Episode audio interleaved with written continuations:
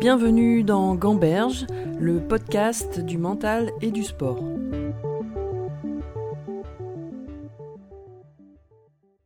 Je voulais aborder aussi la manière dont tu gérais les, combats. Je voulais savoir si tu bah, comment tu te préparais mentalement avant de rentrer sur le ring? Est-ce que tu avais une routine particulière?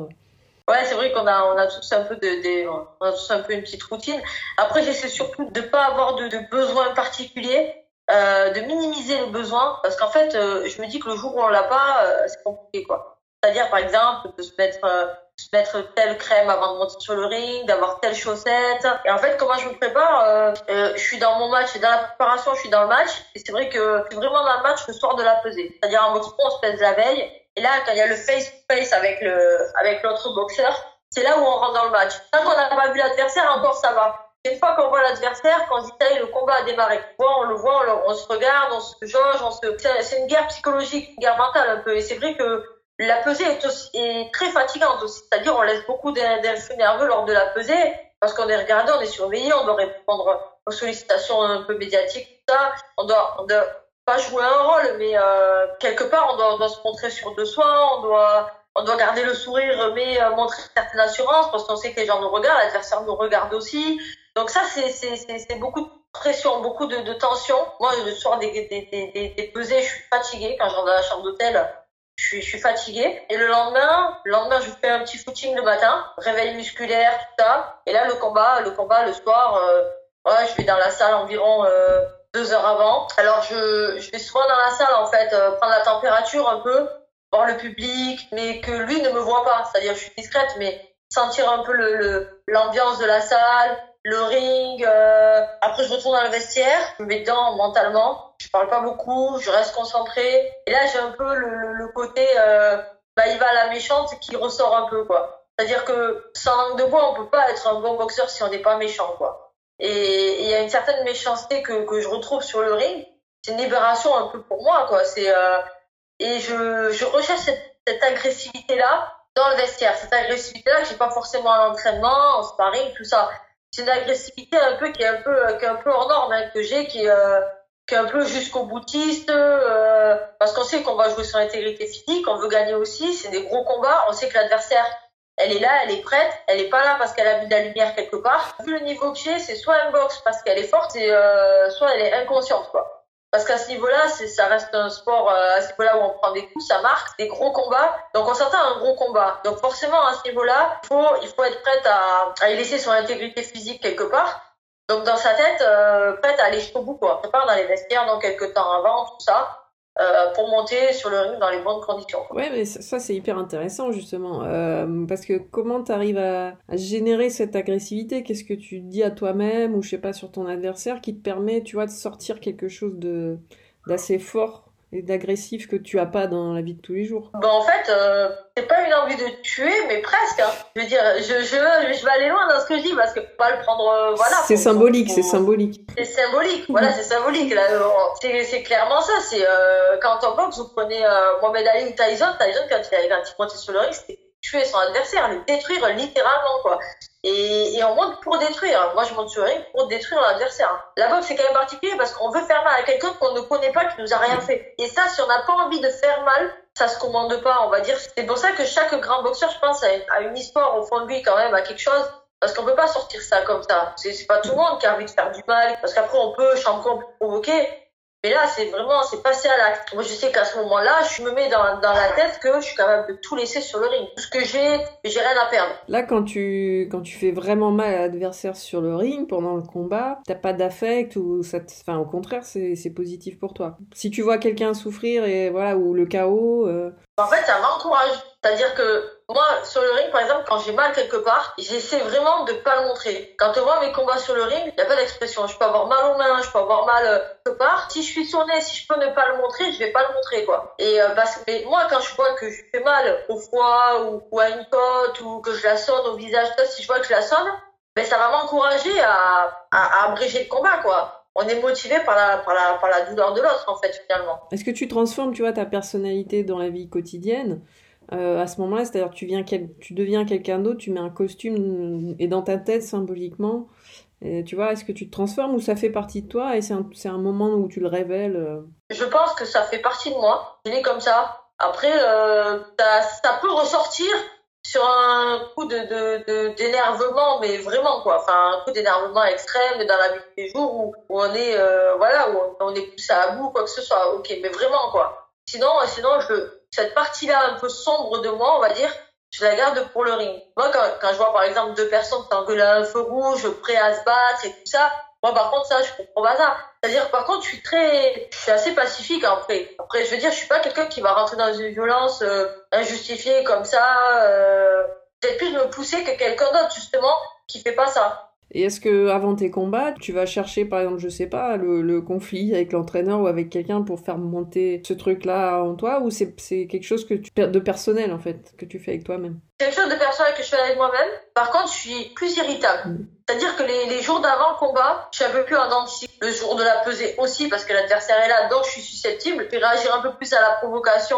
Et tu disais que le combat se jouait euh, avant. Toi, comment t'essayes de gagner justement ce combat euh, avant d'être sur le ring avec ton adversaire Alors en fait, ce qui est marrant, c'est que ce phénomène-là, c'est pas tout le temps qu'il arrive en fait. C'est-à-dire que euh, si c'est un titre que j'ai déjà, que je dois défendre, ça va pas me le faire. Par contre, si j'ai quelque chose à aller chercher, ça va me le faire. C'est-à-dire que euh, si j'ai un palier à passer pour aller chercher quelque chose que je n'ai pas, qui va faire euh, monter mon statut social ou quoi que ce soit, qui va me faire monter dans, le rang quelque part, c'est là où je vais ressentir ce, ce truc de petit monstre à côté qui me dit ouais mais est-ce que tu mérites vraiment? Non tu ne mérites pas. Laisse gagner l'autre c'est mieux. C'est un peu ça c'est un peu laisse un peu gagner l'autre laisse le gagner parce que toi tu ne mérites pas. J'essaie en fait euh, comme je disais tout à l'heure quand tu dis ouais de toute façon euh, moi je vais être champion olympique. J'essaie de me persuader au fond de moi que c'est pas question de capacité parce que les capacités je les ai hein. ça c'est acté. Dans ma tête je sais que je les ai les capacités c'est juste que là, est-ce que je mérite de l'avoir? Et c'est là où c'est dur pour moi. C'est parce qu'en fait, en plus, c'est des, des combats de 9 minutes. Donc, il s'agit, donc il suffit qu'en fait, euh,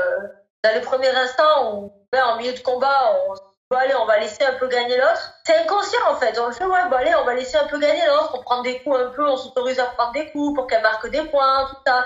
C'est des trucs bêtes. Après, on se dit, oh, mince, elle a gagné. Bah ouais, mais t'aurais pu la battre. Ouais, je sais, c'est là-dedans en fait. C'est un truc. Euh, là, euh, c'est un combat avec tes pensées. Voilà, c'est totalement ça. Vu comment je suis préparée, une boxe assez, assez complète et tout ça, moi pour moi, sur la personne peut m'arrêter. C'est juste là-dedans en fait que je peux. Euh, pas vraiment une faiblesse, c'est pas ça. C'est quand je me dis, ouais, mais tiens, pourquoi je la laisserais pas gagner, tiens. Des fois, de la gentillesse, mais je sais pas, un truc euh, à deux balles, quoi. Ouais. tu vois, spécial, quoi. Donc là, tu peux avoir ces pensées-là pendant que en train de combattre, en fait. Bah ouais. Par exemple, euh, sur le, championnat du monde, euh, quand j'étais champion du monde pro, c'est une américaine, en fait, c'était à la Carpentier à Paris, et il restait deux rounds. J'arrive dans le coin, et l'entraîneur, il dit, bah, il va, il reste deux rounds. Dans deux rounds, t'es champion du monde, deux rounds. Mais tu sais pas que dans la tête, la, la pensée, ça m'a traversé l'esprit de me dire, ouais, redescends le rythme, comme ça elle va gagner. C'est un truc de malade, fallait pas me dire ça, parce qu'en fait sur les derniers moments, je suis capable de moins donner pour laisser passer l'autre. C'est un truc de, de dingue, hein. parce qu'en fait, euh, alors je peux l'écraser quoi. Dans ma tête, bah il va. Mets les œillères, boxe comme c'était au sac à la salle, pose le cerveau, boxe, et j'ai gagné. Ça m'a quand même traversé l'esprit. Sur un combat où c'est un peu moins lent, ça, ça, ça peut, ou avec des gros objectifs comme une finale olympique, ça, ça, ça, ça peut me le faire. Je peux me dire, ouais tiens, euh, pourquoi tu serais pas médaille d'argent? Que c'est inconsciemment une petite euh, mise en danger pour, pour te tester, puis pour essayer de quand même te surpasser voilà, sur les deux derniers rounds, ou tu vois, est-ce que c'est... Euh, non, c'est fait juste volontairement. C'est même pas pour te surpasser, parce qu'on sait qu'on peut perdre en faisant comme tu ça. Laisses euh, la porte, tu laisses la place à l'autre, ouais, on laisse une petite porte de sortie à la petite souris, quoi.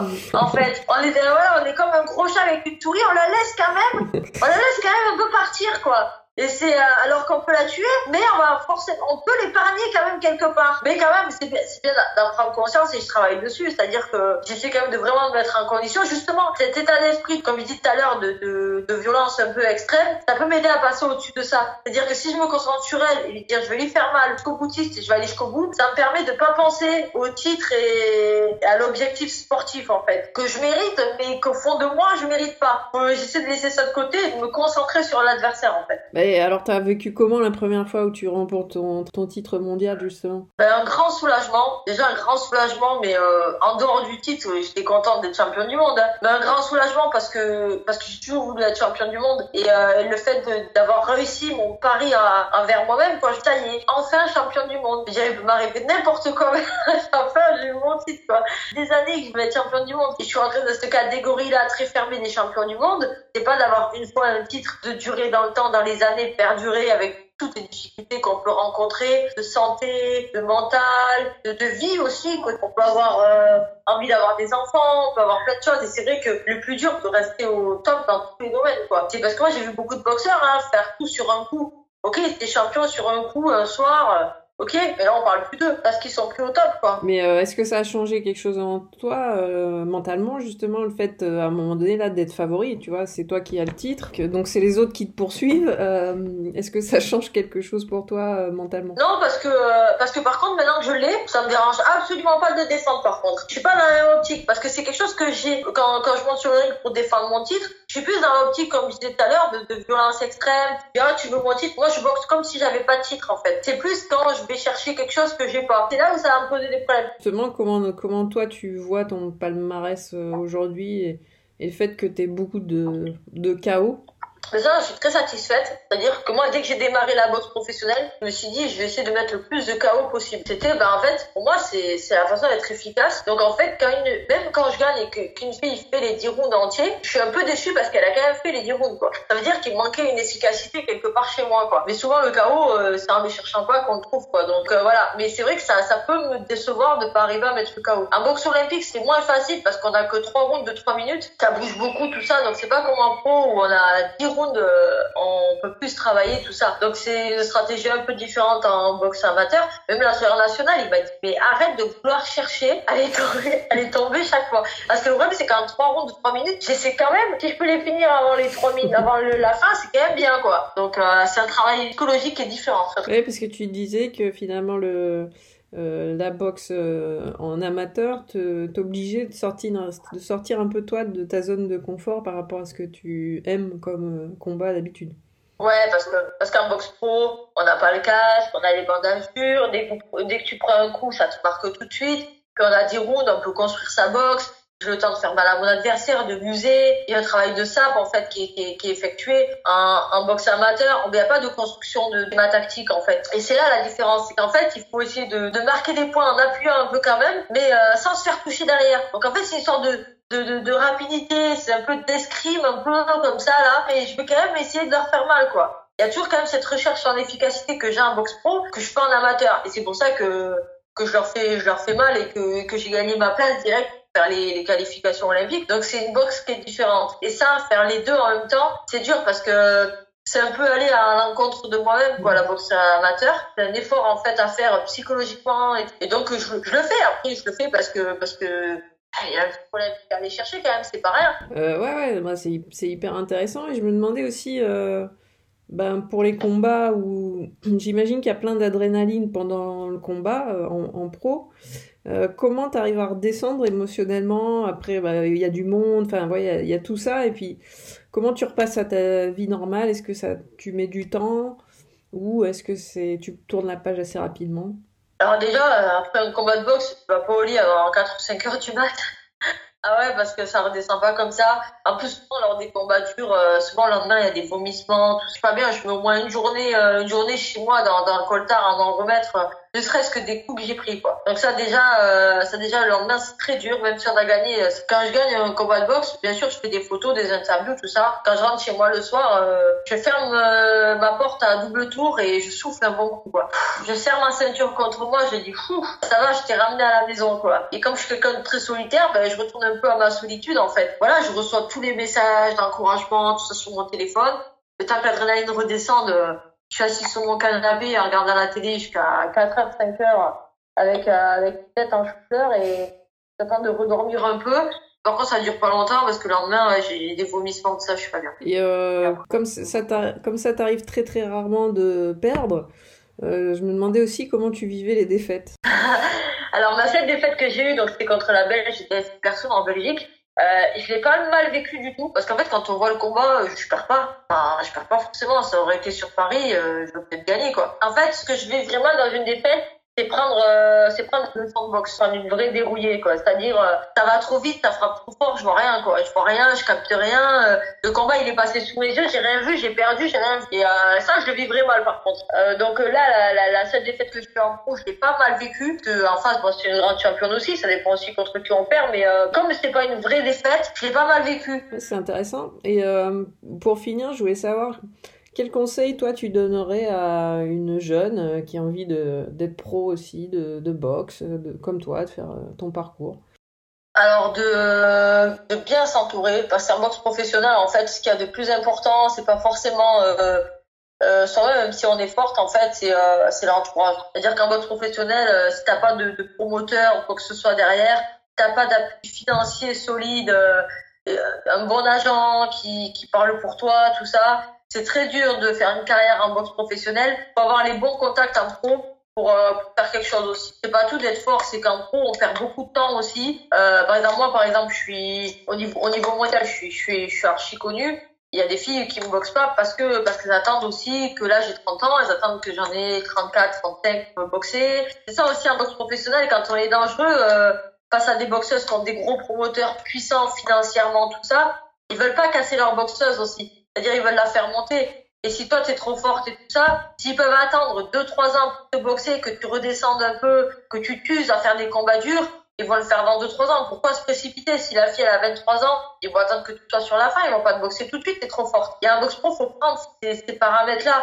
Parce qu'il n'y a pas juste je suis forte je vais faire ça. Non, non, en boxe pro, c'est pas comme ça que ça se passe, quoi. Par exemple, en boxe amateur, boxe olympique, c'est des tirages au sort. Personne peut s'éviter. Euh, tu tombes sur la finlandaise, tu tombes sur euh, une ukrainienne, tu vas boxer une ukrainienne, une finlandaise, c'est comme ça, c'est le tirage au sort. Un boxe pro, c'est un peu, c'est ce qui tue un peu la boxe professionnelle. Hein. C'est qu'en fait, il y en a qui sont surprotégés, qui ont des gros promoteurs, que ce soit en Angleterre, aux États-Unis, tout ça, et euh, ils misent par exemple sur, sur une boxeuse ou un boxeur, et s'ils voient qu'en face, pour aller chercher une ceinture, la personne est trop forte, ils vont attendre, ils vont aller chercher une autre ceinture. Déjà, en plus, il y a quatre ceintures mondiales majeures, c'est trop. Ça tue le sport parce que les gens ne comprennent pas. Et pourquoi en faire, pourquoi faire simple quand on veut faire compliqué Que si c'est une manne financière aussi, ça ramène beaucoup d'argent. Voilà, donc de l'entourage, euh, un bon entourage. À bientôt pour un prochain épisode de Gamberge, le podcast du mental et du sport.